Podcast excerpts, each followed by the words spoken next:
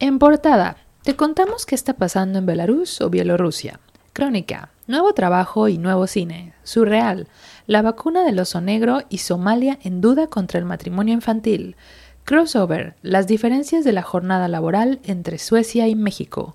Recomendaciones para tu kit de supervivencia antes del apocalipsis zombie. Cine, The Green Book. Música, Panamá. Serie, Thor.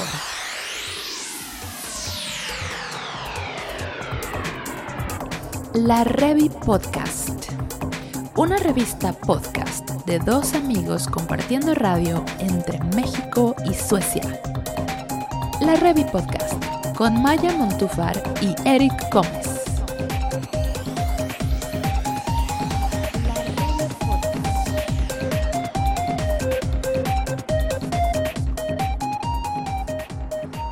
Hola. Hola Mayita, ¿cómo andas? Muy bien. Todavía con mucho calor por aquí y todo súper rico. ¿Y tú? Bien, estoy emocionado por este capítulo que viene muy, muy rusoso. Oye, sí, hoy sí tenemos muchas cosas rosas, rosas, rosas, rústicas, rusas. Vamos a hablar mucho de esa parte del mundo el día de hoy, ¿no? Primero como para poner en contexto toda esta onda de Bielorrusia y luego pues porque vacuna y cuántas cosas han pasado por ahí, ¿no? Sí, sí, sí. Ahora, sí que las noticias vienen de allá. Exacto. ¿Y qué onda? Cuéntame qué tal tu semana. ¿Qué hubo por ahí? Pues un poco frustrante. Ya ves que abrieron los cines el miércoles aquí. Este, yo quería hacer de la ola de, la ola de avanzada que fuera a, a, ver qué onda con los cines, porque yo ya estoy que se me queman las habas. Pero tuve la mala idea de dejarlo para el viernes, la cosa, y se ha soltado unas lluviecitas un poquito salvajes estos últimos días y nomás no pude. Y, bueno, como sabes, ando siempre en bici, entonces pues llegué hecho una sopa y pues no, no, podía llegar así hecho una sopa al cine, entonces valió. Sí, no, no, es difícil eh, entrar al cine así. Pero qué chido que ande siempre en bici y bueno, puede ser hoy, puede ser hoy, hoy te puedes Sí, sí, sí, yo creo que terminando voy a ir, entonces ya les platicaré la semana. Que, fíjate que la cartelera no está muy chida, ¿eh? Sí, no, yo también estaba viendo la y no. Pero sí hay una película que en particular quería ir a ver, esta de, Diario de una mujer en llamas, si no mal recuerdo. Ok, ajá. Eh, digo, en la cineteca sí hay bastantes cosas eh, interesantes. Digo, también hay unas que dices tú, bueno. Pero en la, en la cartelera comercial, digamos, no hay muchas cosas. Sí, no, yo también he estado tratando de ver y la verdad no encontré, no hemos encontrado mucho. Aquí, afortunadamente, en mi pequeño pueblo, eh, los lunes es lunes de cine de arte. Entonces, eh, puedo ir los lunes, pero bueno, pues ya ando volviendo al trabajo. Y pues justamente te cuento que esta semana encontré un nuevo trabajo. Fíjate, el programa pasado estabas así como un poquito triste porque ya ibas a regresar y ahora resulta que hasta con nuevo... con nuevo trabajo. Con nuevo trabajo. Sí, en nuestro crossover vamos a hablar un poquito justo sobre la jornada laboral, pero entre Suecia y México, pero te puedo ir contando que eh, yo trabajaba 60%, que es una cosa que pasa aquí en Suecia, que ya hablaremos un poquito más adelante de eso. Pero mi nuevo trabajo es eh, un 20% extra. Entonces no es que vaya a dejar mi trabajo anterior, pero estuvo padre porque el lunes me llamaron, el martes ya tenía trabajo y el miércoles fue mi primer día. Entonces fue así como flash y mm, pues padre, padre. Va a ser un reto porque no voy a tener mucho tiempo, pero pues a ver, está chido, me gusta, a ver qué pasa. Bueno, pues ¿qué te parece si nos vamos de entrada con nuestras noticias surreales? Vale, vale. ¿Quieres comenzar tú? ¿Qué nos traes? Ay, güey, pues es una noticia ah, bastante amarguita. Es una noticia, sí, muy surreal, muy extraña. Sí, ya vi que pusiste tu cara de, de, puchero. Para los que no nos están viendo, Eric tiene una carita así de, ay, de tristeza, pero bueno. Pues se cuenta que una iniciativa de ley que debate el Parlamento de Somalia para permitir los matrimonios infantiles y forzados está causando indignación en el país. Esta propuesta podría revertir años de esfuerzos de la sociedad civil para que existan leyes que protejan más a las mujeres y bueno, sobre todo a las niñas Eh, porque pues esta propuesta lo que quiere es legitimar los matrimonios infantiles y Oh. pues obviamente no quieren que se conviertan en ley. O sea, los matrimonios infantiles ya es algo que ha pasado en Somalia desde hace mucho. O sea, de hecho hay cifras muy altas de niñas que están casadas eh, en Somalia. Pero obviamente la ONU y, y diferentes autoridades internacionales que ya habían logrado muchos años el, el tratar de evitar que esto sucediera, pues eh, con esta nueva política están sufriendo porque pues obviamente estos legisladores lo que quieren es pues que las niñas se puedan casar. Y no estamos hablando de las niñas de 17, 18 años, que ya es bastante fuerte, sino estamos hablando de 9, 10, 8, 11 años. Eh, entonces, o sea, me parece surreal que en el 2020 tengamos una cosa así. Pero, a ver, pero no entendí. ¿Están legislando para que se apruebe eso? ¿Para que se legitime? O sea, la ley ahorita ya dice que no debe haber, que, que no se deben de casar las niñas, ¿no? O sea, la- las que tienen ahorita. Esas, Ajá. esos son los últimos esfuerzos. Porque antes no estaba legitimado. Ya. Entonces, ahora lo que quieren hacer es hacerle modificaciones a esta ley, de modo que en ciertos casos las niñas sí se puedan casar. Pues obviamente esto que es, o sea, que, que los padres den su consentimiento, que, o sea, ¿sabes? O sea, este tipo de, de cositas así, sí, sí, sí, o sea, súper surreales que pasan en estos países, eh, que obviamente no tendría por qué, no tendría por qué de ninguna forma, ¿no?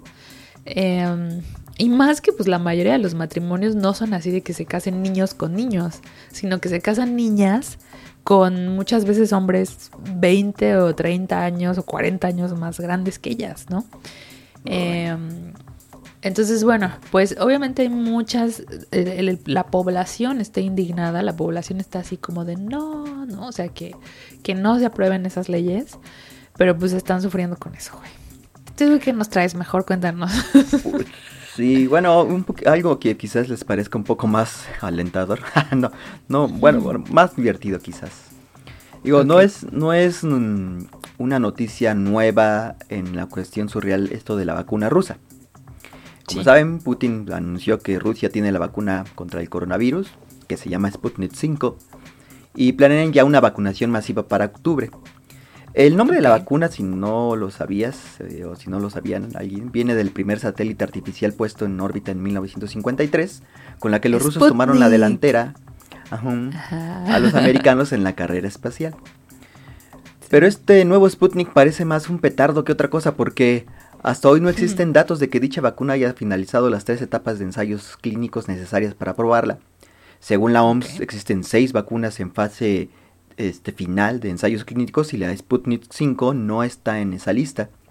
Se cree que en realidad para cuando los rusos estén eh, vacunando a sus ciudadanos, estarían al mismo tiempo realizando la última etapa de pruebas que consiste en evidenciar pues los posibles efectos secundarios que ésta pudiera tener. Ahora, eso Ah, no es ninguna novedad, eh, pero es que todavía no he terminado. Eh, si ver. ustedes piensan que estamos muy lejos de, de Rusia como para que acabemos como laica, escuchen esto. No, laica, no. Esa historia es ¿Cómo? horrible, güey. Así, che. O sea, no mames. Como Bueno, saben, los gobiernos de México y Argentina anunciaron este miércoles y jueves el acuerdo que implica la producción y distribución de la vacuna contra el coronavirus para toda América Latina. Y en este contexto, el secretario de Relaciones Exteriores Marcelo Ebrard ha solicitado información al gobierno ruso sobre la Sputnik 5 y cito, con miras a determinar la utilidad de esa vacuna a un corto plazo.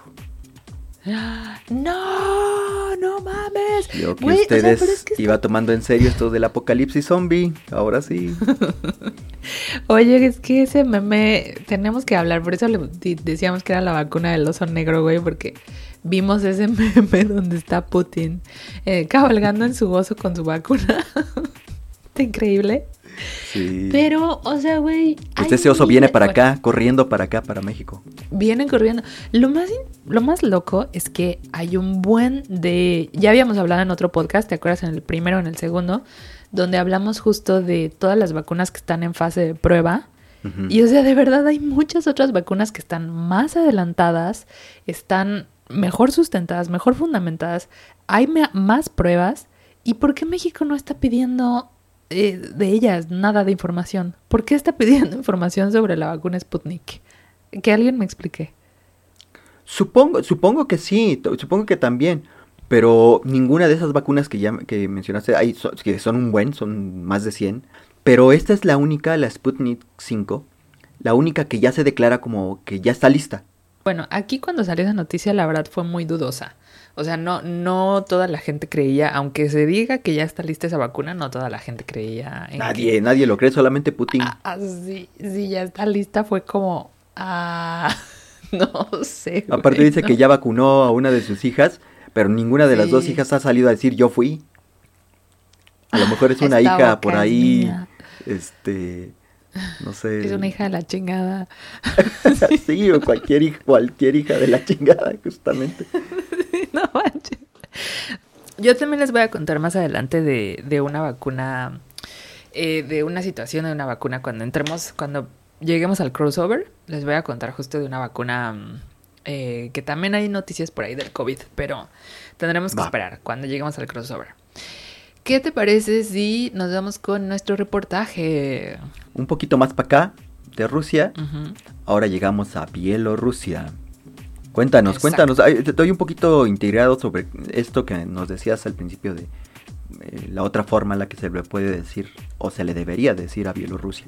Sí, mira, eso es muy interesante. Eh, se le llama Bielorrusia, pero en muchos idiomas se le llama, por ejemplo, aquí en Suecia se le llama Vitrissland y eso significa eh, Rusia blanca, ¿no? Entonces, la derivación en, esta onda latín, en el latín y todo esto, pues ha, sido Bielorrusia, pero en realidad eh, por una cosa un tanto política y un tanto también de variación de idioma, eh, no tendría por qué llamarse Bielorrusia, porque este país no es Rusia. O sea, sí fue parte de, la URSS y sí fue parte de, la Unión Soviética y tal, pero en realidad eh, la forma ideal sería Belarus. O sea, incluso aquí ya desde hace tres años se viene usando el término eh, Belarus, o sea, en, sueco, pues, porque mm, precisamente se quiere como hacer una especie de, distancia entre lo que es Rusia y Bielorrusia o Belarus, ¿no? Entonces digo... Vamos a ver que sí hay muchas similitudes y por eso justamente se están armando los putazos allá. Exacto. Vamos a ver que hay muchas similitudes, pero en realidad empezando, empezamos a cambiar nombre y empezamos a cambiar muchas cosas también por ahí, ¿no? Pero bueno, pues justamente hoy les vamos a platicar qué está pasando en Bielorrusia. Ha habido una serie de propuestas que ya desde antes se veían venir, porque pues era periodo de elecciones, pero obviamente comenzaron el 9 de agosto, si tengo bien el dato, y pues fueron tres días muy macabros. Eh, y bueno, a mí se me hace una cosa súper loca porque imagínate qué tanto hartazgo tiene que haber en la sociedad para que sean tres días de putazos.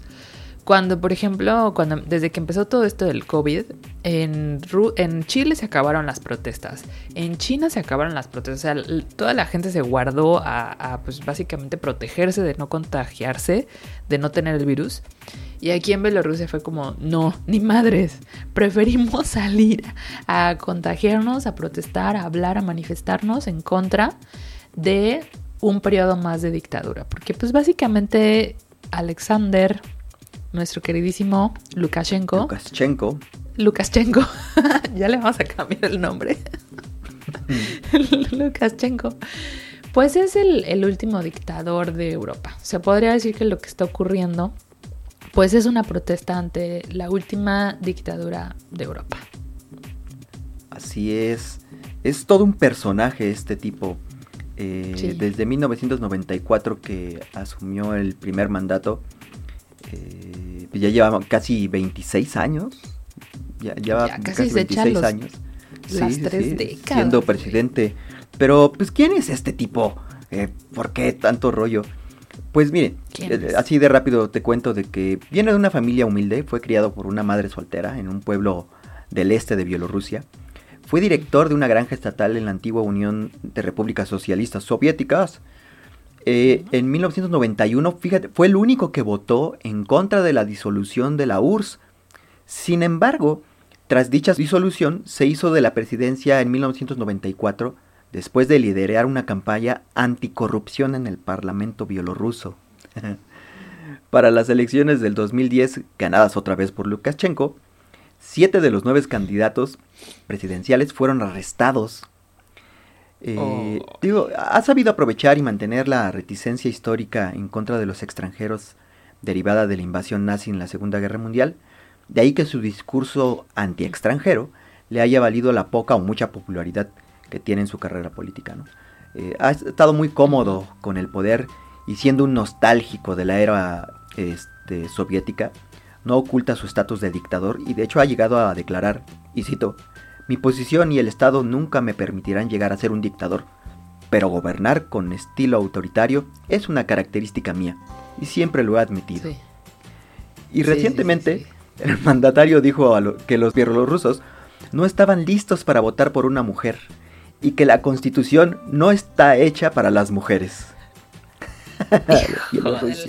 Hijo, del mal.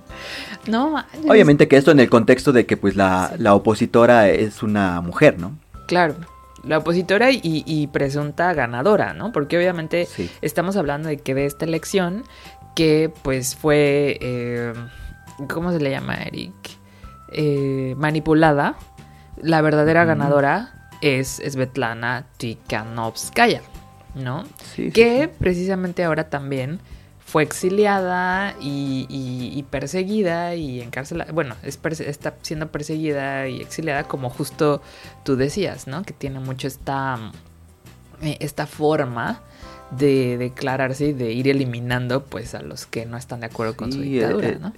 Muy el estilo de la KGB. Sí, muy el estilo de un poquito, eh, pues la, la ¿cómo se le podría llamar? El imaginario de, antes, ¿no? De, lo que era la Unión Soviética.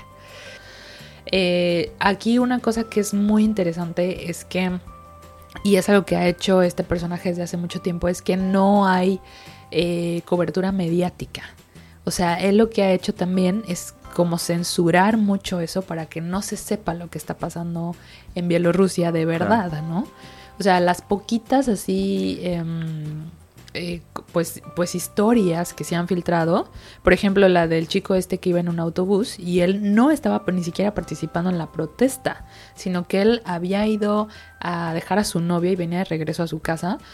Y justo lo agarraron en el autobús, le pegaron así hasta más no poder y le dijeron que lo iban a violar con una macana y de hecho él dice que lo intentaron, ¿no? O sea, pero que pues no, obviamente no, no lo lograron, pero pues sí, él dice que solo veía sangre. Pero realmente este tipo de cosas no salen a, la luz, güey. Es muy poquito lo que sale.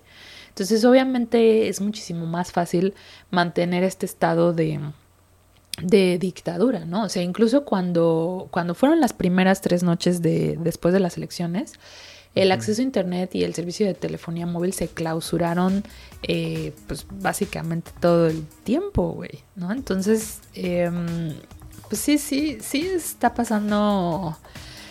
Sí, está medio difícil, güey. Pero fíjate, eh, curiosamente que eh, este tipo ha intentado bloquear toda la información hacia el exterior.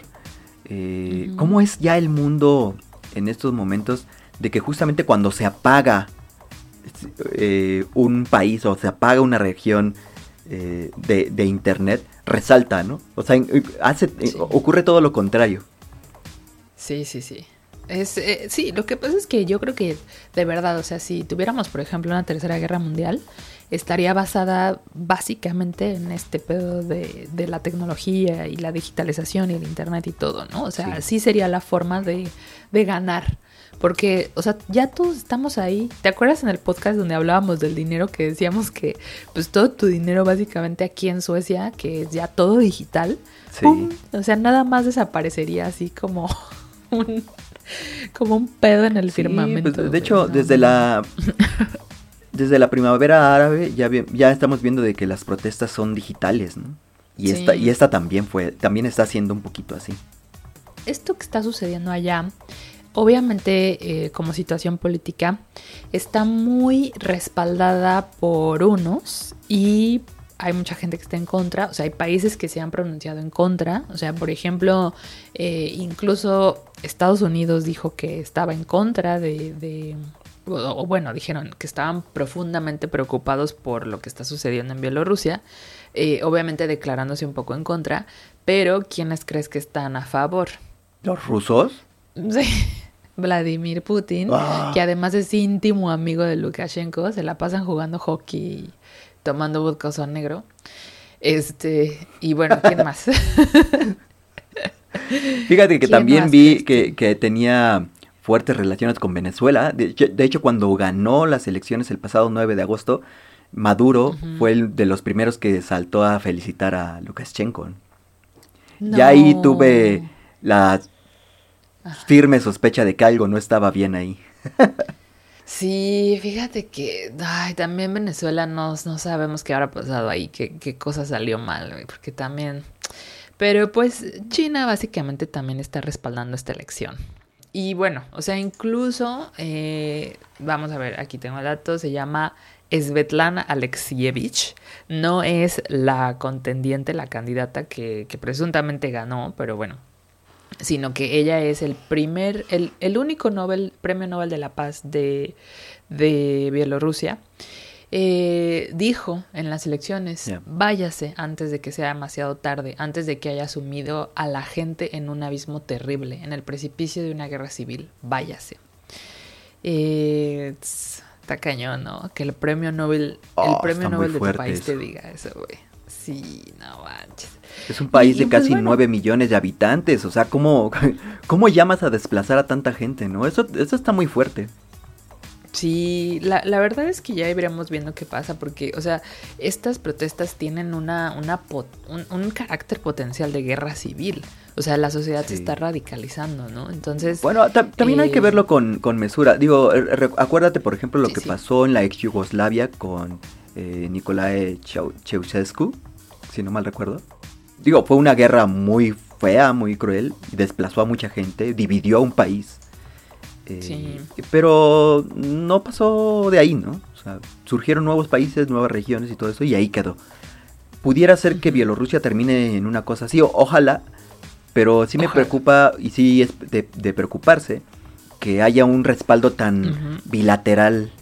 Yo creo que, fíjate, ya para que Estados Unidos tenga como que mucha mesura en declararse hacia un lado, es que algo, algo está ahí interesante. Pasando. Pues es que, o sea, de verdad este, este personaje, Lukashenko, tiene como que toda la, la idea así de, de, por ejemplo, Franco en España o este tipo que te decía Kim Jong-un en, en, Corea del Norte. O sea, incluso él ha dicho así que, que su hijo es el que va a ser el siguiente, o sea, el que va a heredar el poder de Bielorrusia, ¿no? Su hijo que ahorita tiene 16 años. Eh, entonces, obviamente, él, está, pues sí, o sea, diciendo que su, su, su linaje, su estilo y todo va a seguir en, Bielorrusia. Entonces, pues obviamente, digo, según yo tengo entendido que, que, toda esta onda de Yugoslavia también fue bastante fuerte, porque aquí en Suecia hay mucha gente de, de Yugoslavia, de bueno, de la ex Yugoslavia, eh, que ahora pues es Croacia y, varios países. Montenegro. Serbia. Aquí hay mucha gente de allá que dice que sí estuvo muy fuerte. Entonces, pues ojalá que no terminen eso, pero que ojalá sí, por lo menos los, las personas que viven ahí todo tengan eh, pues esta posibilidad de, de expresarse, de manifestarse, de decir qué está pasando y y pues sobre todo de tener una mejor pues, calidad de vida.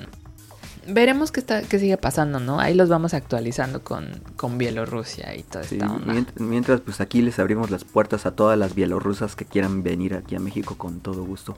Está haciendo Nada más a las bielorrusas. Sí, porque los, los, bielorrusos pueden llegar allá a, a Karskoga, ¿no? pues sí, aquí la verdad todos son bienvenidos. Ah, pues sí. Ay, sí que no me escuche la política de migración de aquí, porque también aquí, bueno, en, un podcast ya hablaremos de la política de migración en Suecia, que también es todo un, es todo un tema. Pero bueno. pues ahí está todo esta onda de Bielorrusia y pues que nos toca el crossover, ¿no? Sí, pasamos a temas un poquito más locales. Ahora nos toca hablar de esta diferencia laboral que hay entre Suecia y México, Suecia y el resto del mundo, podríamos decirlo. pues no, sí hay países que tienen mejores eh, jornadas laborales, de hecho, que Suecia. Pero... Ah, sí, sí, sí. Pero, o sea, está chida. Pero antes de entrar a la jornada laboral, ¿no nos echamos un crossover rapidito de, de Corona entre Suecia y México? ¿Qué está pasando? ¿COVID? Este... No. Ay, todo negativo. bueno, hablamos de... ¿Por qué? ¿Pasó algo allá o qué? Sí, pasó algo allá, güey, pues por eso te quiero contar. Y también quiero saber de, allá ustedes cómo no, pues acá seguimos igual. Pero ya abrieron el cine. Ya. Pues sí, pero pues, seguimos en naranja. O sea, más bien todo está ocurriendo de tal manera de que volvamos al rojo dentro de cualquier momento. Ay, no. Por favor. Pues, me sorprendió eso, que, que, que abrieran los cines. Sí, pues es que ya la economía, carnal, la economía se tiene que activar, ¿no? Pues mira, ya te había contado la vez pasada que está medio cañón esta onda de, de del cubrebocas. O sea, aquí no se usa el cubrebocas, hay como una pues sí, como una especie de resistencia a utilizar el cubrebocas. Nadie, nadie usa cubrebocas en Suecia. O bueno, muy, muy poquita gente. Eh, pero Noruega y Dinamarca, eh, pues ya dijeron ahora sí lo vamos a utilizar en todos los espacios en donde no haya posibilidad de guardar distancia. Y bueno, uno de estos espacios es el, transporte público. Eh, y pues es básicamente ya, o se está convirtiendo básicamente no en una recomendación, sino que podría ser hasta una especie de, ley en un futuro.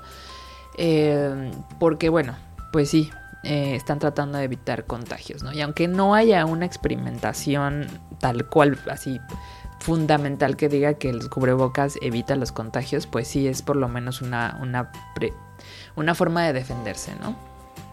Y, y, bueno, Suecia también tiene una relación muy cercana con Mallorca. Aquí hay muchísima gente que va a Mallorca muy seguido. Y pues. Palma de Mallorca, creo, ¿no? Palma de Mallorca, sí, hay, muchos que van a Las Palmas y Tenerife es como un destino muy, muy popular de los suecos, pero también de los alemanes. Y dijeron pues que eh, Mallorca se vuelve a convertir en una zona roja o de alto riesgo y pues están diciéndole a todos los demás países que no viajen a Mallorca. Entonces está así como, pues estaremos viendo qué pasa ahí en España. Y bueno, pues te decía justo precisamente de la vacuna de AstraZeneca, que no se llama Sputnik, se llama AZD 1222. Así se llama esta, esta vacuna. Ajá. Eh, y pues ya están en, una, en una fase de experimentación bastante avanzada. Ya se está viendo que, eh, obviamente ya están experimentando con seres humanos y se está viendo que su sistema inmune queda robustamente protegido, fueron las palabras. Y pues la Unión Europea eh, dice que si la vacuna es efectiva en los últimos, en, las últimas pruebas y exámenes, podrían comprar entre 300 y 400 millones de dosis. Esto para finales de año. Entonces, pues... Sí, pues es que de, hecho, justamente por eso es que también el gobierno mexicano volteó a ver a la, vacuna rusa, porque los tiempos en los que podría llegar la vacuna aquí a México, por ejemplo, o a América Latina, son todavía muy largos. estamos hablando de que quizás mediados o finales del año que viene, del 2021. Sí, pero bueno, o sea, esta vacuna de AstraZeneca está, digo, es, es una eh, relación así entre Gran Bretaña y, también hay una universidad, me parece, en Estados Unidos. Entonces, por ahí a lo mejor llega igual también esa. Sí, de, de hecho, eh, el, la, la, los acuerdos que hicieron entre México y, Argentina eh, para la producción de la vacuna es en, con miras a que fuera o que sea la que tiene la Universidad de Oxford, que es la de AstraZeneca, ¿no? Este, en combinación de ellos dos. Eh, pero de todas maneras, o sea, no, no, no dejan de voltear a, otras posibilidades porque el caso es ver quién la termina primero. Sí, bueno, ¿y quién la termina bien, no? No, no, no como Rusia le hizo, que ya la terminó. Es, que ese es el rollo de que más bien es quien está, es una carrera, es una carrera. ¿Quién la termina bien? No, ninguno. Estamos escogiendo entre la menos peor. Sí, sí, sí, sí, exacto. Pero bueno, así es básicamente casi en cada, en cada, cuando sale un brote de algo, güey. O sea, siempre es tan rápido que ya la verdadera vacuna chida y todo, yo creo que ya 10 años después, ¿no? ya se tiene ahora así como experimentación, efectos secundarios. Pero bueno, pues jornada laboral. Em, ¿Cuál es la diferencia de la jornada laboral entre México y Suecia? Pues ya te contaba algunas veces de esto. Eh, lo primero es que aquí en Suecia se puede trabajar por porcentaje que, es una cosa que no se puede hacer en México. O sea, en México se trabaja eh, de medio tiempo, pero de todos modos vas todos los días.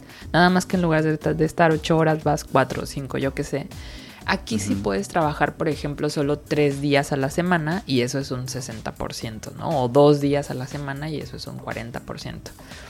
Eh, además, obviamente puedes trabajar eh, por turnos normalmente está muy bien legitimado esta onda de los turnos porque si sobre todo si vas a trabajar en días festivos o, o, por la noche o en horarios incómodos como que empieces a trabajar a las 5 de la mañana, por ejemplo, en el caso de las personas que se dedican a la enfermería o yo qué sé, eh, bueno, pues obviamente ellos tienen mucho más salario, ¿no? y bueno, pues también es esta onda de respetar mucho los horarios laborales. O sea, si tú entras a las 7, sales a las 3, o si entras a las 8, sales a las 4.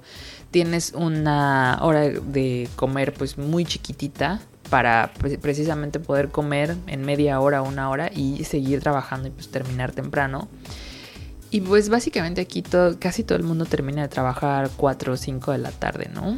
Eh, no nada más porque es el horario en el que todo el mundo se va a su casa, sino porque está mal visto que trabajes de más.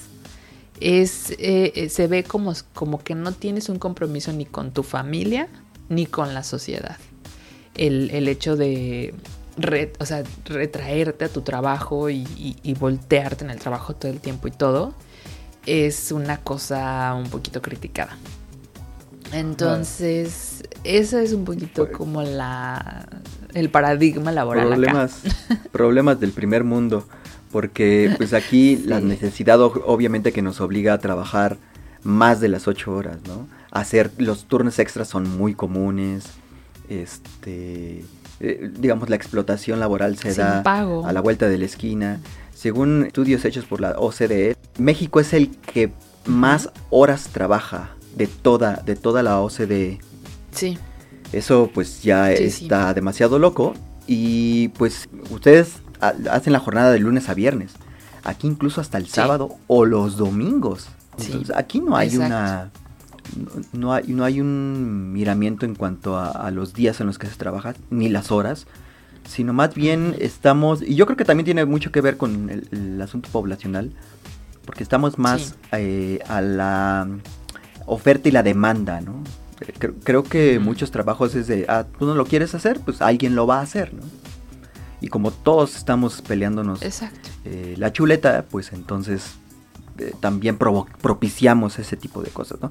Yo creo que si, si valoráramos, eh, por ejemplo, lo que ustedes valoran ahí en, Suecia, la cuestión familiar y la cuestión de tu tiempo, pues sí forzaríamos a que las cosas fueran diferentes. Pero obviamente que esto es, incluso la idea es absurda, porque nuestra necesidad económica aquí es otra, ¿no? Nuestra necesidad social es otra. claro, o sea, si no lo haces tú, lo van a hacer mil personas más porque somos tantos y, y, es eso, ¿no? O sea, la oferta y la demanda, obviamente es muy difícil implementar estas, estas leyes, ¿no? También por eso se gana más dinero acá, ¿no? Porque pues obviamente allá... Eh, si no aceptas tú ese salario, va a haber otras mil personas o cien mil personas que lo van a aceptar y lo van a hacer por ese precio. Entonces, obviamente es... Em, sí, sí, o sea, esto al sistema le, le, funciona perfecto, ¿no? O sea, porque es como, eh, trabajamos un chingo, ganamos súper poquito, somos súper efectivos, producimos un buen, eh, en México, pues, y, y obviamente, pues, el, sigue entrando capital y se sigue generando, ¿no? Entonces, sí, es, eh, es muy complicado esto. La jornada laboral, la verdad, sí, sí es una cosa que es muy distinta entre Suecia y México. Pero se supone que no es el mejor lugar, eh, se supone que es mucho mejor la jornada laboral en los Países Bajos, o sea, Holanda, Dinamarca, Noruega, Suiza, Alemania y Australia. Se supone que uno de los países donde menos se trabaja es en Holanda. Nosotros trabajamos más que en Dinamarca. Vale. ¿Ya ves? O sea que... Te digo, eh, problemas del primer mundo. Sí, del primer mundo. Pero bueno, pues ahí quedó el crossover. Oye, ¿cómo será, cómo será en Canadá que, que ya ves que nos escuchan más allá que en, que en México o en Suecia? Pues mira, justo tengo aquí un, un mapita. si, algún canadiense que nos escuche. Que nos cuente, sí, que nos cuente ahí en el Instagram o en el Facebook, la Revi Podcast. Pero, o sea, por ejemplo, países donde se trabajan 40 horas a la semana y que está bien delimitado es Canadá, uno de ellos. Por ejemplo, Estados Unidos no tiene un límite de horas a la, a la semana. Está así sin límite. Oh. Eso también, igual que Gran Bretaña. 48 horas o más a la semana, pues sí. Está México y bueno, algunos países como Colombia, varios países en, en Latinoamérica, de hecho. Colombia, Turquía, digo en Latinoamérica, Colombia, Costa Rica, Chile, eh, Turquía no está obviamente en Latinoamérica. Este, y bueno, muchos países de África también trabajan 48 horas o más. Sí, pero pues a ver, escríbanos y díganos qué tanto se trabaja en sus países.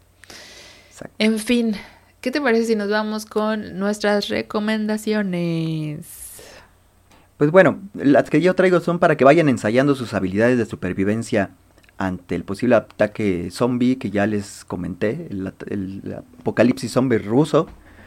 Y entonces les preparé un paquete al respecto. Primero, eh, la película. pero espera. Mm. O sea, el, el, apocalipsis zombie al que te refieres es cuando todos nos pongamos toda la vacuna eh, rusa. Sí, claro, pues imagínate, es, la, vacuna rusa puesta en el ADN mexicano. Vamos a hacer zombies bien rápido. ok.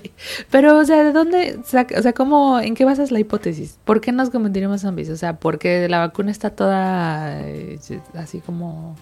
Este, pues imagínate, pues, es una vacuna que no ha pasado las tres pruebas de, de, ensayo clínico y que, y que le, de hecho la van a ensayar cuando la pongan pues es la que tiene más probabilidades de convertirnos en zombies, ¿no? ok. No sabemos nada casi de esa vacuna. Entonces, pues. Sí, pues, no. Eh, probablemente sea el plan macabro de Putin de volvernos a todos zombies. Y qué mejor que empezar por México. Yo veía un, meme igual que decía que, que cuando te pongan la vacuna eh, rusa te van a dar ganas de volver a, a instaurar la, la Unión Soviética. Exactamente, pues, pues vamos a hacer este zombies rusos que canten la internacional en todos lados del mundo. Exacto. Bueno, pero a ver, pásanos el kit para sobrevivir. Primero, la película. Es 28 días después, o le pusieron aquí en México Exterminio, del año 2002, del director Danny Boyle. Eh, la película sigue a Cillian Murphy, este personaje que sale en Peaky, Blinders, mm, eh, no más que 18 años más joven quien interpreta a un chamaco que tras despertar de un estado de coma se encuentra en medio de un Londres desolado por un apocalipsis zombie. Bueno, bueno. Es, en otras cosas para leer, les recomiendo algo no menos útil. Se trata de La carretera de Corman McCarthy, novela publicada en el 2006, que narra el viaje de un padre y su hijo a través de los parajes post-apocalípticos de Estados Unidos, debido a un cataclismo acontecido años atrás en el cual aniquiló a casi toda la civilización y la mayor parte de la vida sobre la Tierra. Si recuerdan, en otro podcast les decíamos que era uno de los libros que inspiraron el videojuego de The Last of Us. Así que tenganlo en cuenta. Mm. Y por último, no podía faltar el soundtrack para este entrenamiento de supervivencia. Y por ello les traigo uno de los discos del dúo neoyorquino de música electrónica que se llama Tom and Dundee. Y se trata de Resident Evil ah. Afterlife, que es del año 2010 y es en efecto ah. el soundtrack de la película protagonizada por Mila Jovovich. y esas son mis recomendaciones para su kit. Sí. del apocalipsis zombie. Están buenas, están súper buenas. Me gusta, quiero verlas todas. Mm. Eh, bueno, pues por mi lado yo les traigo The Green Book eh, en la película. No tiene nada que ver con zombies, pero bueno, es una película... No nos va a servir para el apocalipsis. Sí, no, esa no les va a servir para el apocalipsis. Esa les va a servir antes de que se conviertan en zombies. Pero bueno, pues básicamente es un eh, americano, es un descendiente de italianos eh, viviendo en Estados Unidos que se convierte en el chofer de un afroamericano, eh, de un pianista, perdón, afroamericano y que proceden a hacer un tour en los 60 en el sur de América. juntos hacen una muy buena amistad y hoy pasan muchas cosas muy locas porque si se acuerdan, en esta época los afroamericanos no tenían derecho a estar en muchos lugares. Estaba muy restringido. Entonces es muy bonita la película.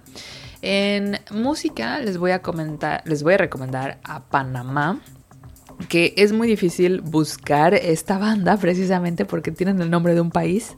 Entonces siempre que pones Panamá te sale algo sobre el país. Pero eh, pongan Panamá Playlist o algo así. Les voy a dejar ahí en, eh, Instagram. Es música muy bonita de la nueva ola del electro indie. Y en la serie les voy a dejar una serie que pasó un poquito desapercibida que se llama Thor. Es una serie como de adolescentes, es noruega. Y pues es básicamente eh, un chico de preparatoria o bachillerato que se convierte en la reencarnación del dios Thor.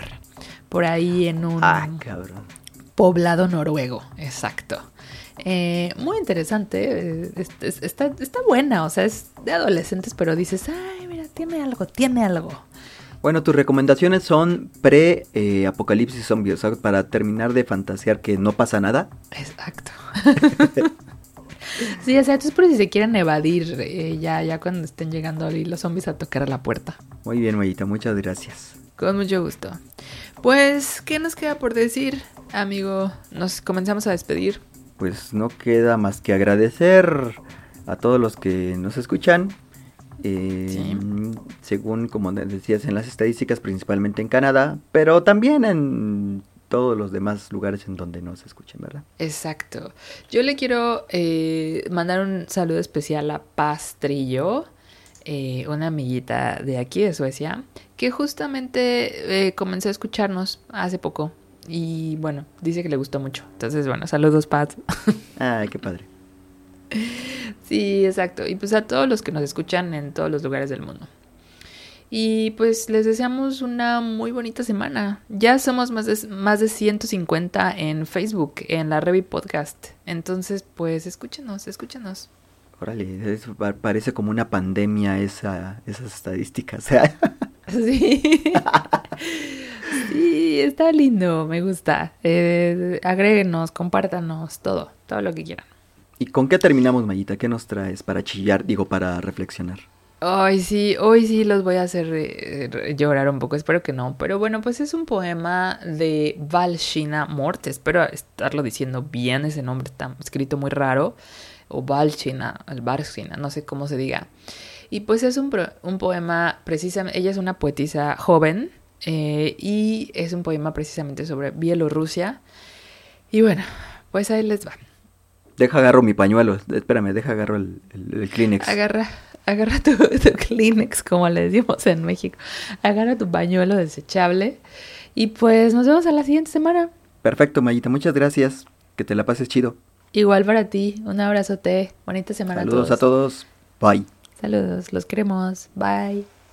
Ni siquiera nuestras madres saben cómo nacemos, cómo abrimos sus piernas y salimos gateando al mundo Igual que gateas desde los escombros después del bombardeo, difícil era identificar entre nosotros quién era niño y quién niña. Nos hartábamos de tierra pensando que era pan y nuestro futuro una gimnasta en el delgado hilo del horizonte. Crecimos en un país donde primero rayan tu puerta con tiza, luego llega un carruaje en la oscuridad y nadie te vuelve a ver más. Al amor le encantaba visitarnos, nos ponía un velo y nos secuestraba completamente libres, solos en los baños públicos, donde por unos centavos a nadie le importaba lo que hacíamos. Enfrentamos el calor del verano y la nieve del invierno cuando nos dimos cuenta que nuestro cuerpo era el idioma y nos habían cortado la lengua. Entonces comenzamos a hablar con los ojos. Cuando nos sacaron los ojos, hablábamos con las manos. Cuando nos amputaron las manos, conversábamos con los dedos del pie. Cuando nos dispararon en las piernas, decíamos sí y no con la cabeza. Y cuando aún vivos se nos hartaron la cabeza, regresamos gateando a los vientres de nuestras madres, dormidos como si fuera el refugio donde renacíamos. Y allá en el horizonte, la gimnasta de nuestro futuro saltaba a través de la hora ardiente del sol.